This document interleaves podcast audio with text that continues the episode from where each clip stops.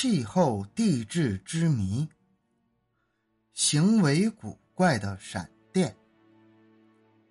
闪电有很多种，最常见的是线状闪电，最怪异的是球状闪电和链形闪电。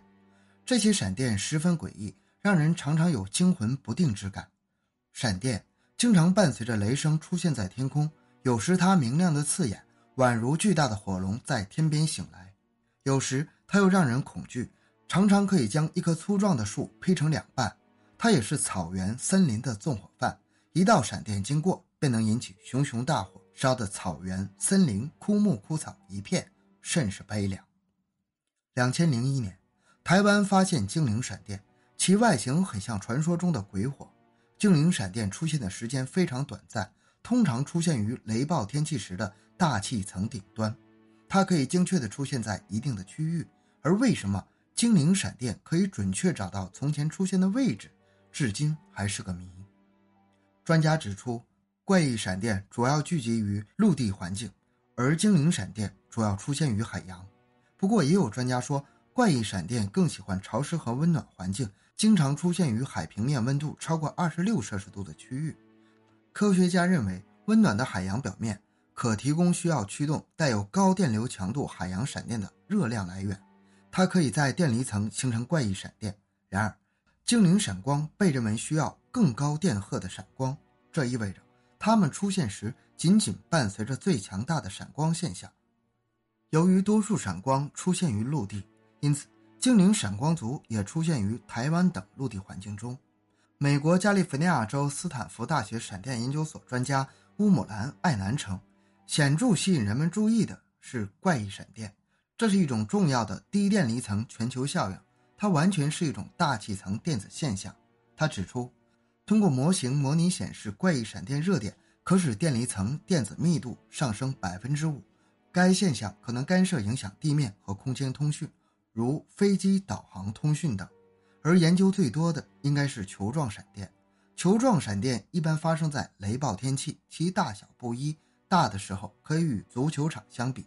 球状闪电持续时间很短，一般在五到十秒左右。它会随气流的起伏，在近地的空中自在飘飞，有时逆风而行，可穿门窗进室内，甚至穿过炉子、烟囱；有时会悬停，有时会无声消失，有时又会碰到障碍物爆炸，发出巨响而消失。球状闪电运行速度缓慢，有时与人跑速度差不多。极少情况下，它会发出轻微的呼哨声、嘶嘶声或者是凄凄的声音。它到底是怎么形成的呢？科学界对此尚无定论。球状闪电的颜色各种各样，有的橘红，有的淡红，有的闪着蓝白色的光，有着冒着紫色的火星。它们的行踪十分诡异。